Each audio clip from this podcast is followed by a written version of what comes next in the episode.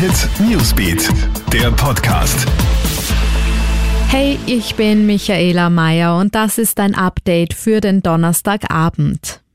Die Bundesregierung macht heute noch einmal klar, der Mindestabstand von einem Meter zu anderen Menschen ist unbedingt einzuhalten. Und das gilt in allen Lebensbereichen. Nur so hat man eine Chance, das Virus einzudämmen.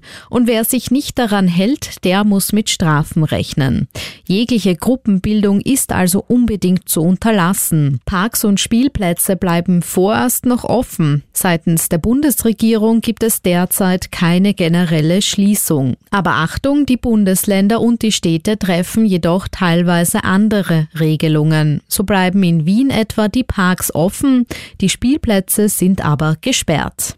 Update zu den Coronavirus-Infektionen in Österreich. Die Zahl der bestätigten Fälle ist auf über 2000 angestiegen. Konkret sind dem Gesundheitsministerium offiziell 2013 Fälle bekannt. Besonders betroffen ist nach wie vor Tirol mit 464 Fällen und auch Oberösterreich mit 371. In Wien gibt es 234 Erkrankte.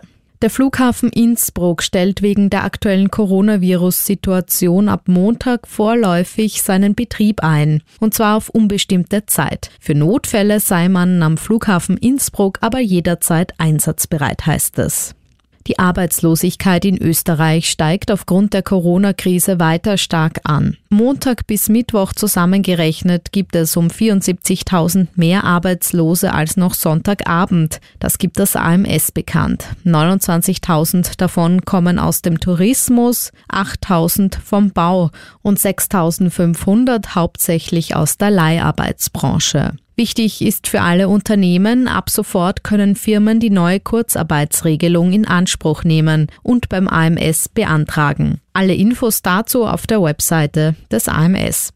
Alle Updates rund um das Coronavirus gibt's für dich im Kronehit Newsbeat, online auf kronehit.at und in unseren täglichen News Podcasts.